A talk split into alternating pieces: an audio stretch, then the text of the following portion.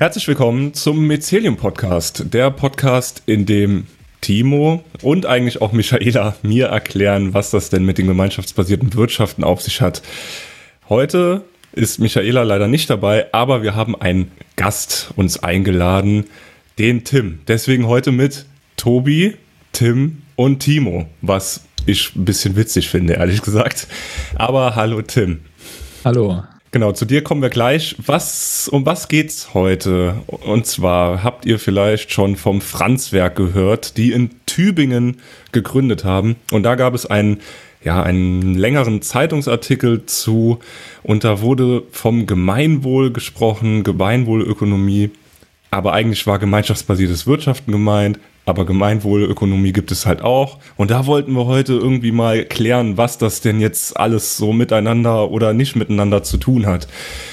Deswegen, Timo, ja, warum machen wir jetzt die Folge genau? Ja, du hast es schon eingeleitet. Ganz viele Menschen, die auch gerade zum ersten Mal von gemeinschaftsbasierten Wirtschaften hören, denken, es wäre Gemeinwohlökonomie. Und äh, das setzt mich persönlich immer ein bisschen von der Herausforderung, weil ich habe so ja so ein sehr einfaches Verständnis von Gemeinwohlökonomie. Da ist vielleicht auch an der einen oder anderen Stelle ein bisschen Ressentiment dabei, aber darauf kommen wir später nochmal.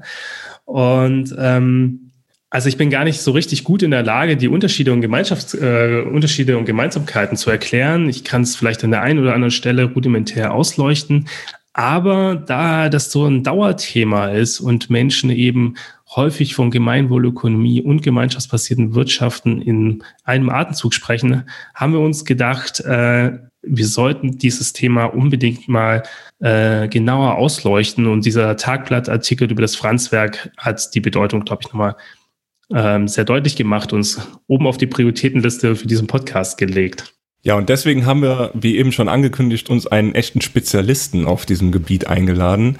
Hallo Tim von Nowwork. Hallo, Tobi und Timo. Möchtest du dich kurz einmal vorstellen, damit unsere HörerInnen hier wissen, wer du denn überhaupt bist? Sehr gerne. Ich bin der Tim, bin 38 Jahre alt, stehe gerade in Stuttgart äh, hinter dem Mikrofon und ich bin in zwei Rollen heute hier. Also zum einen bin ich im Ehrenamt äh, Koordinator der Regionalgruppe Stuttgart der Gemeinwohlökonomie. Da werden wir gleich noch ein bisschen mehr zu hören. Also einem Verein, der sich für die Verbreitung der GWÖ, das ist die Abkürzung für Gemeinwohlökonomie, einsetzt. Und zum anderen bin ich Gesellschafter von Nowwork. Und wir versuchen, Organisationen äh, in mehr Kooperation zu bringen und als Gemeinwohlberater begleite ich Organisationen eben genau auch dabei, äh, sich anzuschauen, wo sie Gemeinwohl unterstützen, Bilanzen zu erstellen, aber auch sich daran weiterzuentwickeln. Vielleicht also als Anfang, was ist denn eigentlich Gemeinwohlökonomie? So als Erklärung, wenn man jetzt davon noch gar nichts gehört hat. Die Gemeinwohlökonomie, der Begriff wurde vor allem vom Christian Felber geprägt, weil er ein Buch geschrieben hat, so Anfang der 2010er Jahre, 2010, 2011, ähm, auch er hat dafür Basis von anderen Menschen, die schon zu diesem Thema was gemacht haben, genommen und hat aber eben dieses Buch rausgebracht und gesagt, wir brauchen doch eigentlich eine Wirtschaft, die auf ethischen Werten basiert ähm, und die das Ziel hat, eben das Gemeinwohl zu erhöhen. Weil das war so seine, sein Hauptkritikpunkt, ähm, hinter dem wir als Bewegung auch stehen, weil er sagt, wir haben ein Wirtschaftssystem, was halt Geld vom Mittel zum Zweck gemacht hat und das maximieren möchte. Und da sagen wir eben als Gemeinwohlökonomie, wir brauchen doch äh, Werte wie äh, Solidarität, Menschenrechte, ökologische Nachhaltigkeit, Transparenz und Mitentscheidung. Und das sollte zu mehr Gemeinwohl in der Gesellschaft führen. Ja, das klingt ja jetzt auch so ein bisschen ja träumerisch, weltverbesserisch ähm, im Detail. Was passiert denn da jetzt genau, wenn ihr von Gemeinwohlökonomie sprecht? Ja, da passiert äh, ziemlich viel, um vielleicht auch noch mit ein paar Zahlen und äh, Fakten zu kommen. Also es gibt über 5000 Menschen weltweit, die hinter dieser Idee stehen.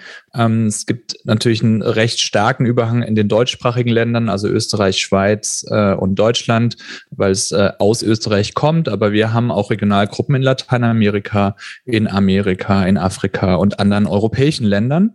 Ähm, und es sind nicht nur Menschen, also Zivilgesellschaft äh, Mitglied. Das wäre also ein Arm oder eine Stoßrichtung, die halt sagen, wir möchten diese gemeinwohlbasiertes Wirtschaften in die Welt bringen, sondern wir machen auch politische Arbeit, die geht so weit, dass es mittlerweile in der EU-Gesetzgebung die Gemeinwohlökonomie als Möglichkeit der Nachhaltigkeitsberichterstattung existiert. Und gleichzeitig, und das ist jetzt der Link von der großen volkswirtschaftlichen Ebene, wo wir eben sagen, wie machen wir das, dass wir auf diese ethischen Werte kommen? Dazu gerne gleich auch noch ein paar Erläuterungen. Gehen wir runter bis auf die unternehmerische Ebene, weil wir eben sagen, da sind Unternehmen, die wirtschaften heute schon und können die beispielsweise mit Hilfe einer Gemeinwohlbilanz auch heute schon zeigen, ob sie eher zum Gemeinwohl beitragen oder im schlechtesten Falle äh, eher Gemeinwohl äh, reduzieren. Äh, wie sieht das jetzt konkret aus, so ein Unternehmen Gemeinwohl? Also was unterscheidet das denn zu einem, ich sage mal in Anführungszeichen, normalen Unternehmen? Die erste Kernidee ist zu sagen, üblicherweise reporten Unternehmen über ihr Erfolg über eine Finanzbilanz die ist ja auch äh, sozusagen, man könnte fast sagen, Gott gegeben. Also niemand äh, hinterfragt, warum Unternehmen eine Finanzbilanz machen müssen. Da müssen halt Steuern nach äh, berechnet werden. Danach werden Unternehmen bewertet. Und ähm, der Christian Felber hat als Vision eben diese Gemeinwohlbilanz daneben gestellt und hat gesagt, wir wollen wissen, was tut ihr für eure oder mit euren Lieferantinnen, damit die menschenwürdig mit ihren Mitarbeiterinnen umgehen, äh, mit der Umwelt. Was tut ihr in Bezug auf eure Finanzmittel? Was tut ihr in Bezug auf eure MitarbeiterInnen? Ähm, wie sieht's aus mit den Kunden? Und als würde das nicht sozusagen als Frage ausreichen. Was tut ihr denn gesellschaftlich? Welche Bedürfnisse befriedigt ihr denn eigentlich, wenn ihr Produkte oder Dienstleistungen raushaut?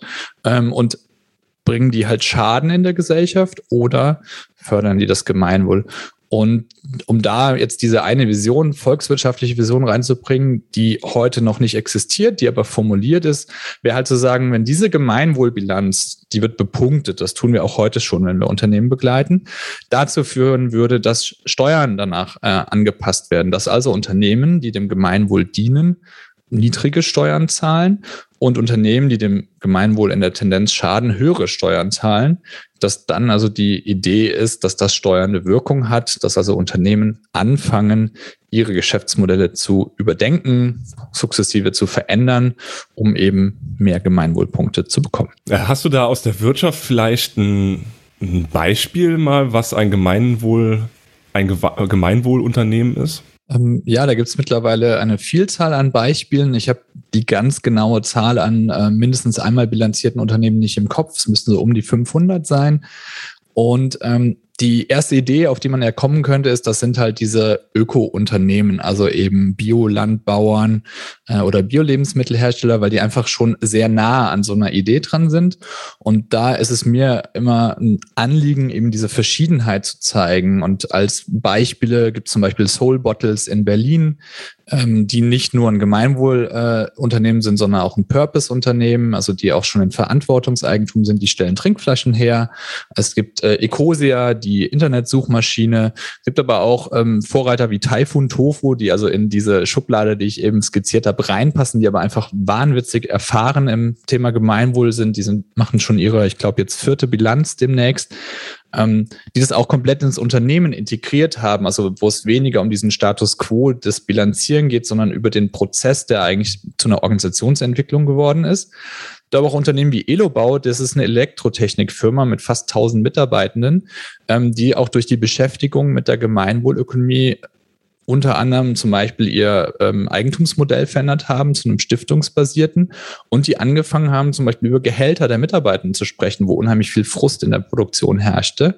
Es gibt eine Krankenkasse und um so einen Link auch zum gemeinschaftsbasierten Wirtschaften zu machen, hier in Stuttgart gibt es den Reiherhof. Das ist eine solidarische Landwirtschaft, die auch gemeinwohlbasiert ist, also die beides zusammenbringt über das, was wir heute sprechen. Also wir sehen ganz gut, es sind nicht nur irgendwie träumerische Unternehmen, sondern auch wirklich Unternehmen, die am Markt Bestand haben und gut funktionieren. Timo, du hast jetzt ja schon so ein bisschen angehört. Was ist denn da so jetzt dein Link oder zum gemeinschaftsbasierten Wirtschaften? Ja, also ich glaube, wenn ich jetzt irgendwie überlegen würde, was ist ein zentraler Unterschied zwischen gemeinschaftsbasierten Wirtschaften und der Gemeinwohlökonomie, dann gibt es, glaube ich, etwas ganz Offensichtliches. Ähm, die Gemeinwohlökonomie ist als organisierte Bewegung einfach schon ein paar Jahre länger unterwegs und auch etablierter. Ähm, das gemeinschaftsbasierte Wirtschaften gibt es zwar schon ewig, ähm, aber so wie es jetzt von Mycelium verstanden wird und von anderen, ist es tatsächlich sehr jung, ne? dass man also die Idee der solidarischen Landwirtschaft auf alle anderen Wirtschafts- und Gesellschaftsbereiche übertragen möchte, als Organisationsform, aber auch auf eine Art und Weise, wie man wirtschaftet. Und ähm, ein zentraler Unterschied ist, glaube ich, dass gemeinschaftsbasiertes Wirtschaften vor allem einen Schwerpunkt auf die Beziehung zwischen dem Anbieter oder der Anbieterin von Leistungen und Produkten und den Konsumenten, die eben explizit als Mitglieder verstanden werden, legt. Und äh, aus dieser Beziehung heraus, aus Menschen, die sich wirklich langfristig oder zumindest für ein Wirtschaftsjahr Verantwortung für die Betriebskosten einer Unternehmung übernehmen, daraus entwickelt sich eine gesamte Kaskade von ähm, ja auch organisationsinternen Abläufen, wie zum Beispiel, dass es eine komplette Transparenz gegenüber den Konsumenten gibt, was ähm, ja was das eigene Wirtschaften angeht, wo die, wie die Gelder fließen und man hat eben explizit den Markt äh, ausschließt. Ich glaube, das ist ein ist ein expliziter Unterschied zur Gemeinwohlökonomie. Da kann Tim, glaube ich, nochmal sagen, ob er das so bestätigen würde. Ich äh, betrachte die Gemeinökonomie so als sowas wie so eine Einstiegsdroge für Unternehmen, die merken, eigentlich würden wir doch Dinge anders machen, aber noch nicht so genau wissen, wie. Ja, ich also kann mit den Unterschieden, die du machst, äh, auf jeden Fall also gut leben oder kann die unterstreichen, dass das genau das ist, was mir auch noch eingefallen ist. Also zum einen ist es dieses marktbasierte, also die Gemeinwohlökonomie sagt, hey, ihr seid Unternehmen, ihr findet am Markt auch heute schon statt. Bitte fangt aber an, euch gemeinwohlorientierter zu verhalten stellt aber eben den Markt äh, nicht so konsequent in Frage, zumindest zum heutigen Zeitpunkt. Vielleicht zu einem späteren Zeitpunkt äh, wäre das möglich. Und was ich auch noch jetzt auch gerade in Richtung Mycelium ähm, sagen würde, ist, dass eben das Mycelium vor allem die gemeinschaftsbasierte Gründung, also eigentlich von dieser initialen Start, also es, es ist noch nichts da, also es ist eine Idee da und bitte begründet sie gemeinschaftsbasiert und fangt mit dieser Beziehungsarbeit an und das kann natürlich in der Gemeinwohlökonomie auch passieren, dass ein Unternehmen sagt, ich gründe mich und fange sofort so an, aber wir arbeiten eben viel, viel mehr mit existierenden Unternehmen und führen sie sukzessive äh, daran äh, orientierter zu sein am Gemeinwohl. Äh, da ist aus meiner Sicht auch ja der, der mögliche Vorwurf zu sagen, ist das nicht zu langsam? Ne? Also wie lange brauchen eben äh, bisher marktorientierte Unternehmen, bis sie dann gemeinwohlorientiert und gemeinschaftsbasiert sind. Hast du da zufällig irgendwie ein Beispiel, wie lange sowas dauert? Also bis ein Unternehmen vom, so ein ganz normales Unternehmen am Markt in die Gemeinwohlökonomie transformiert ist? Ich glaube, also da so eine echte, echte Antwort zu geben, ist richtig schwierig. Also die, die Organisationsentwickler-Antwort ist, dass Change einfach Jahre dauert, also egal in welche Richtung, also drei, fünf, sieben, zehn.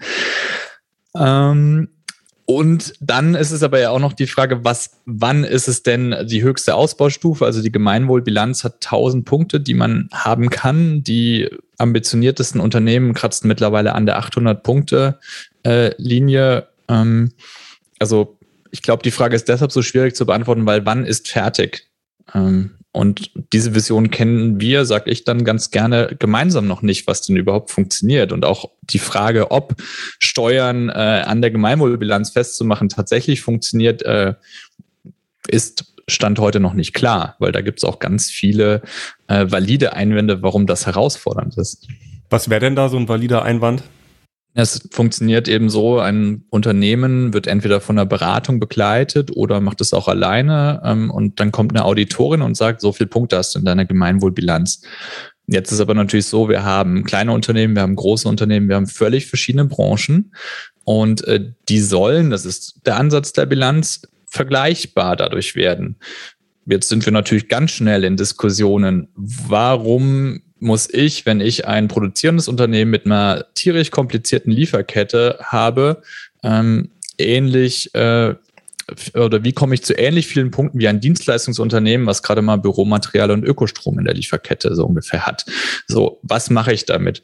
Wie äh, sichere ich ab, dass die Auditorinnen äh, tatsächlich vergleichbare Punkte vergeben können, weil das sind einfach Menschen wie du und ich.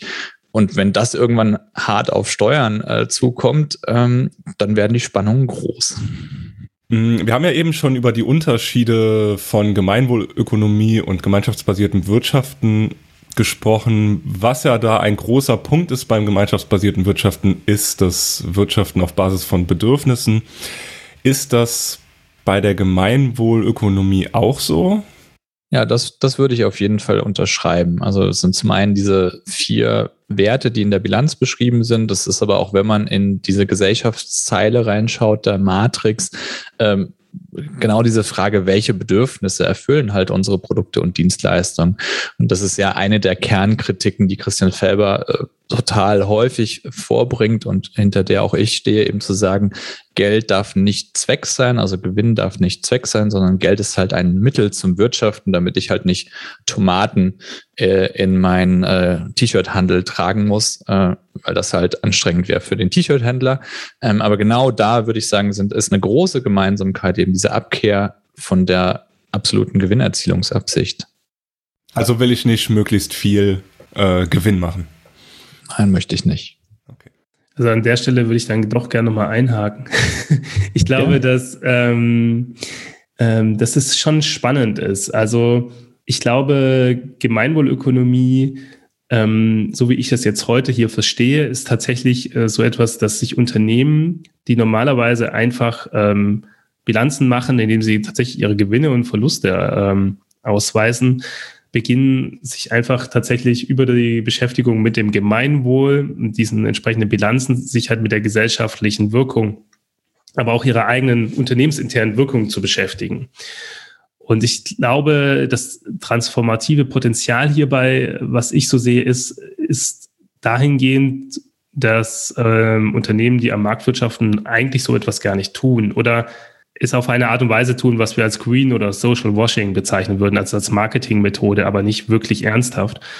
Und über so ein, ähm, ähm, über so ein Audit ne, ähm, der Gemeinwohlbilanz, ja, wird, wird ihnen das vor Augen geführt. Und das finde ich tatsächlich ähm, auch spannend und transformativ. Und Tim hat es so ein bisschen gezeigt, äh, dass sich daraus dann konkrete unternehmensinterne Politiken äh, entwerfen äh, oder entwickeln. Also zum Beispiel die Mitarbeiter mehr Lohn fordern oder dass man die Rechtsform ändert. Ähm, einfach weil man sagt, ja, unsere Markt, also wir wollen das ändern, das hat die Gemeinwohlbilanz uns vor Augen geführt, das ist möglich, warum haben wir es eigentlich noch nicht gemacht? Dass, dass diese Prozesse ausgelöst finden, das finde ich tatsächlich sehr transformativ. Und ähm, was ich auch sehr spannend finde, ist, ähm, dass ein Unternehmen, was ein Purpose-Unternehmen oder ihr erinnert euch an unseren Podcast mit Stefan Schneider, ein äh, Unternehmen in Verantwortungseigentum ist, dass das auch eine Gemeinwohlökonomie, äh, Gemeinwohlbilanz macht. Genau, und das ist tatsächlich spannend. Also ich glaube, das ist auch wirklich ein Instrument, um damit Unternehmen auch mal sagen können, sind wir eigentlich tatsächlich so gut unterwegs, wie wir denken. Also das finde ich äh, tatsächlich spannend. Und äh, ich glaube auch, dass ähm, in dem Sinne, ja, das ist tatsächlich sehr spannend. Also. Jetzt haben wir gemeinschaftsbasiertes Wirtschaften, Gemeinwohlökonomie. Lässt sich das auch irgendwie kombinieren? Aus meiner Sicht lässt sich das extrem gut äh, kombinieren spreche natürlich da auch aus dem, was ich jeden Tag mache als Organisationsentwickler, weil ich auch ähm, glaube, wenn zum Beispiel ihr mit dem Mycelium äh, gemeinschaftsbasiert gründet, äh, kann man wunderschön diese Matrix beim Gründen daneben legen. Das ist auch das, wenn wir äh, Unternehmen begleiten. Wir begleiten auch Social Impact Businesses zum Thema GWÖ, wo wir sagen, das ist ja Creative Commons, also ihr müsst keine Beratung buchen, um mit der Gemeinwohlökonomie zu arbeiten. Aber ihr könnt euch dieses Plakat ausdrucken und auch als gemeinschaftsbasierte Gründung diese 20 Matrixfelder anschauen und sagen, ach ja, okay, jetzt habe ich hier angefangen, eine gute Beziehung zu meinen äh, Kundinnen oder MitbieterInnen äh, zu machen. Ähm, wo liegt denn mein Bankkonto? Deutsche Bank? Ups. Äh, wo kaufe ich denn das Papier, auf dem wir schreiben? Äh, bei Staples oder bestelle ich bei Memo? Und, und das sind aus meiner Sicht die wundervollen Dinge, die einfach passieren, wenn man sich dieses, äh, die ausgedruckte Matrix neben sich legt und dann kann man auch selber entscheiden, wie viel Beschäftigung, weil da tief reinzugehen kann teilweise herausfordernd sein, weil eben ganze Geschäftsmodelle sich verändern. Und da sehe ich die große Kombination, weil für mich steckt in der Gemeinwohlökonomie, das ist mein Zugang, einfach ganz viel ganzheitliche Haltung. Also ein zu einer anderen Haltung, zu einer kooperativeren und nachhaltigeren Haltung zu kommen. Und damit ist es jetzt für euch als gemeinschaftsbasierte ähm, in die Weltbringerinnen ähm, ja ein Tool, um drauf zu schauen, wie, wie ganzheitlich nehmen wir das. Ja, ich finde das total spannend, weil, weil es vielleicht tatsächlich auch nochmal so ein bisschen so ein Korrektiv sein könnte. Ähm, dadurch, dass wir eine relativ junge Bewegung ist, äh, sind, sagen wir ja, wir haben schon das Gefühl, dass wir ganz gut unterwegs sind so. Aber weil wir so jung sind, verzichten wir jetzt großartig äh, äh auf großartige Validierung dessen. Und äh, ich denke, einen großen Vorteil, den wir tatsächlich hätten, wenn wir damit experimentieren, und unser großer Vorteil ist, dass wir eine Reihe von Gründungen haben. Wir brauchen nur mal einen Gründer, der es macht, und dann können wir alle davon lernen, ist, dass wir es nicht später äh, in ein bestehendes Unternehmen umsetzen können, sondern dass wir es von Anfang an mitlaufen lassen können und Entscheidungen entsprechend äh, treffen. Ich glaube, das ist ein riesengroßer Vorteil und äh, daher von mir auch äh, der Aufruf in das Ökosystem, Vielleicht hat jemand Lust, tatsächlich ähm, neben unserer eigenen Konzeptentwicklungs- ähm, äh, Canvas vielleicht mal die Gemeinwohlbilanz daneben zu legen und ja, zu schauen und Entscheidungen zu treffen. Und ich glaube, ein Punkt ist tatsächlich so, der bei uns nicht so gut kommt, dass wir nämlich so viel über Zoom machen. da zum Beispiel herausfordernd, ähm, auch das ist ja äh, ein üblicher Faktor von Nachhaltigkeit, das sind lauter Dilemma. Zoom funktioniert halt. Es es gibt Alternativen, die dann technisch herausfordernd sind. Und da stößt man aber auch ständig dran. Und das ist auch in der Beschäftigung mit der Matrix, also wenn wir Unternehmen begleiten, ähm, auch gerade Überzeugungstäterinnen, also ein Streuobstwiesenprojekt, die sind wahnwitzig ökologisch aufgestellt und ähm, arbeiten auch, wenn es um Lieferanten geht, ganz regional und äh, das ist der Kumpel von XY und wenn man die jetzt sagt, äh, zu denen sagt, na, ihr solltet jetzt eigentlich eure Lieferantinnen mal fragen, wie haltet ihr es denn mit dem Gemeinwohl? Also das ist halt äh, die Frage der Gemeinwohlökonomie. Geht mal bitte durch eure Lieferkette. Und dann fangen die an zu zucken und sagen, ja, aber ist doch mein Kumpel. Und wir sagen, ja, wir, wir sind auch in dem prinzipiellen Vertrauen, dass das alles ganz tolle Menschen sind, aber vielleicht haben die sich noch nie äh, Gedanken um die Gemeinwohlökonomie gemacht und dann das auch nicht als rote Karte zu sehen, sondern eben als Gesprächsaufhänger zu sagen, hey, du bist doch mein Lieferant und äh, für unser jetzt schon sehr tolles Projekt, machst du dir eigentlich Gedanken, welche Lebensmittel du kaufst? Ach so, hast du dir noch nie Gedanken gemacht? Hast du mal Lust drüber zu sprechen? Also für mich ist es auch immer wichtig, diese Gesprächsangebote zu machen, weil das passiert ganz schnell, ähm, wenn die Menschen diese Matrix und Bilanz angucken, sagen, ja, muss ich jetzt alle meine Lieferantinnen rauswerfen, wo wir sagen, nein, überhaupt nicht, aber fang mit deinen Größten an zu sprechen, zu sagen, mir ist das wichtig, ich würde gerne mal wissen, ob ihr überhaupt was tut und dann kommen wir in diesen transformativen Charakter. Ja, das ist auch richtig toll. Und das zeigt auch wieder, wie Regulierung wirken kann, weil wenn der Lieferant eine entsprechende Größe hat, dann ist er in Zukunft über das Lieferkettengesetz sogar verpflichtet, ähm, ja hier regulierend äh, einzugreifen. Und gerade sind viele dieser Unternehmen ja tatsächlich eher so in der Position zu sagen, hm, ist was Neues, wir wissen noch nicht genau wie, ähm, wir müssen uns da mal orientieren. Und ähm, wenn jetzt natürlich hier auch von der Kundschaft eben angezeigt wird, ähm, hey, wie sieht's denn bei euch aus? Wir fänden das total super oder es ist vielleicht für uns sogar entscheidend für die Zusammenarbeit, ähm, dann setzt es, setzt es wahrscheinlich weitere Signale. Vielleicht ganz besonders spannend ähm, für uns in unserem Kontext hier nochmal ist, äh, dass äh, gerade auf die, wie können größere Unternehmen, die unter das Lieferkettengesetz fallen, miteinander kooperieren und vielleicht zusammen auch ihre Lieferkettenherausforderungen äh, lösen. Das ist etwas, worauf sich ähm, Sustainable Thinking, ein Mitglied im Mycelium-Ökosystem, spezialisiert hat. Und äh, ja, die führt diese Unternehmen eben tatsächlich zusammen. Und was ich jetzt hier sehr, sehr spannend finde, ist, dass wir immer wieder Links finden zwischen gemeinschaftsbasierten Wirtschaften und Gemeinwohlökonomie. Ich finde zum Beispiel auch das Thema Steuern spannend, ähm, weil tatsächlich äh, unsere Unternehmen sind ja tatsächlich formal, also auch Marktteilnehmer. Also wir würden zwar nicht sagen, dass sie am Markt sind, aber der Staat sagt, ihr seid Marktteilnehmer. Ihr ähm, zahlt eure Steuern und äh, Genau, und setzt entsprechend, ihr müsst entsprechend Bücher führen, ja. Also wenn ihr eine Gesellschaft habt, ab einer oder eine beschränkte Haftung zum Beispiel oder andere Gesellschaften, dann muss man tatsächlich ja auch, äh, ähm, auch tatsächlich Bilanzen machen. Und ähm, ich, da, ich glaube tatsächlich daran, dass das äh, für äh, viele gemeinschaftsbasierte Unternehmen große steuerliche Vorteile hätte, wenn das gelten würde. Und ich glaube auch, dass das auch einen Gründungsboom auslösen könnte. Ähm, tatsächlich, weil ich glaube, viele Themen innerhalb der Gemeinwohlmatrix, würde ich einfach mal unterstellen, haben einfach am Markt Grenzen. Also, ähm, weil einfach diese Beziehung aus Kunde und, ähm, also vielleicht von mir auch hier nochmal so eine These. Ich glaube stark daran, dass die Beziehung zwischen äh, Kunde und Unternehmen, dass das einfach gewisse Grenzen setzt. Ja, einfach Tim, was denkst du denn dazu zu Grenzen von Markt, Kunde, Unternehmen? Ja, ein ganzes Podcast-Thema.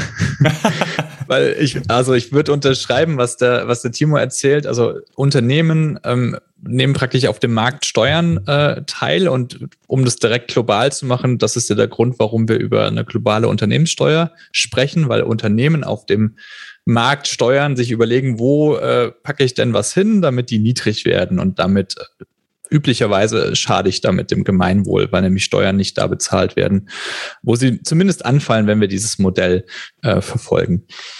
Von dem her äh, hochspannend. Ähm, mir ist noch ein Link, das führt zu einem neuen Thema äh, oder einem neueren Thema eingefallen. Wir haben über Transparenz und Mitentscheidung noch gar nicht so viel gesprochen und eine These, mit denen ich dann auch gerne über mit Menschen diskutiere, die sagen, boah, das geht doch alles nicht und wer legt denn fest, äh, wie hoch die Steuern für die Gemeinwohlbilanz sind? Da sagen wir als Bewegung, das wissen wir auch nicht. Deshalb muss der Bürger oder der Souverän, und auch das linkt ja eigentlich total schön zum gemeinschaftsbasierten Wirtschaft, ihr müsst anfangen, euch zu unterhalten, was denn reale Gehälter für äh, Führungskräfte, Vorstände im Vergleich zum Geringstverdienen sein dürfen. Das denkt sich nicht der Christian Felber, nicht der Tim aus, sondern es geht eigentlich auch da wieder darum, euch in Verantwortung zu bringen und zu sagen, wenn ihr in dem Staat Deutschland oder dem Bundesstaat Rheinland-Pfalz oder Baden-Württemberg äh, lebt, was bedeutet es denn für euch? Und das ist so meine These für viele Menschen noch so ein bisschen unvorstellbar, dass wir das zusammen besprechen sollten und ist für mich aber ein also eben dieses Argument, nein, das kann nicht eine Person alleine festlegen, weil dann kommen wir immer in so eine Ungerechtigkeits- und warum darf die das Diskussion. Ja, also was mir gerade so als Idee kommt, ist, was natürlich politisch möglich wäre, ist, dass ähm, zum Beispiel ein, ein Bundesland oder eine Kommune ähm, sein Unternehmen eben offen lässt, ähm, also wenn das rechtlich möglich ist, ob sie eine Gemeinwohlbilanz machen oder nicht. Also, oder in der Regel wird es so sein, sie müssen eine klassische machen und ihnen die Möglichkeit gibt, eine Gemeinwohlbilanz zu machen. Und wenn sie die dann machen, dass sie dann entsprechende Vorteile haben. So gibt es halt eben keinen Ausschluss. Und ähm, das fände ich tatsächlich eine sehr spannende, transformierende Perspektive. Das ist tatsächlich auch unsere politische Arbeit, die wir tun, dass wir versuchen in Vergaberichtlinien, und zwar, weil da gibt es ja wieder ganz viele Wettbewerbsgesetze, nicht reinzuschreiben, ihr müsst eine GWÖ-Bilanz haben, sondern aber neben den äh, Geldwerten, also wie teuer darf eine Vergabe sein, reinzuschreiben, bitte weist uns nach, warum ihr nachhaltig seid. Und dann kann ein Unternehmen ähm, auch andere Nachhaltigkeitsberichte bringen, aber eben zum Beispiel die Gemeinwohlbilanz. Aber der sag mal, politische Kerngedanke ist zu sagen, Vergaberichtlinien sollten eben nicht nur auf Basis von Geld und Qualität, und Qualität wird halt heute meistens eben auf die spezifische Leistung, sondern auch auf Nachhaltigkeit basieren. Und dann ähm, so die Idee, können Kommunen nachhaltigkeitsorientierte Unternehmen inklusive gemeinwohlbasierten Unternehmen bevorzugen. Wie ist denn die politische Resonanz? Also tragt ihr das schon ähm, nach Berlin oder? Wir tragen es bis ins Europaparlament, kann man sagen. Da sitzt zum Beispiel die Anna Depanay Grunenberg, die ist hier aus ähm, Stuttgart aus dem Stadtrat äh, ins Europaparlament und einfach große Befürworterin von dem Thema und bringt es da auch immer wieder aufs Parkett. Äh, Gleiches äh, gilt für den Bundestag. Das sind aber natürlich unheimlich langsam laufende Prozesse äh, viel einfacher und das sind die schönen Beispiele ist es, dass wir es schaffen, in Kommunen ähm, kommunale Eigenbetriebe Gemeinwohl zu bilanzieren. Das ist in Stuttgart äh, passiert, in Mannheim, in Konstanz. Ähm, das passiert im Landkreis Höxter, der sogar zur Gemeinwohlregion äh, sich mittlerweile bekennt. Da sind also viele Unternehmen und Kommunen, und nicht nur kommunale Eigenbetriebe, sondern tatsächlich eine Kommune, die sich fragt, was ist denn unser Beitrag zum Gemeinwohl? Und das, dafür gibt es dann tatsächlich eine ein bisschen angepasste Gemeinwohlmatrix und Gemeinwohlbilanz für Gemeinden und Kommunen. Ähm, also da passiert ganz viel in, in manchen Ecken und da gibt es äh, wunderschöne Beispiele, die den heutigen Podcast mindestens sprengen.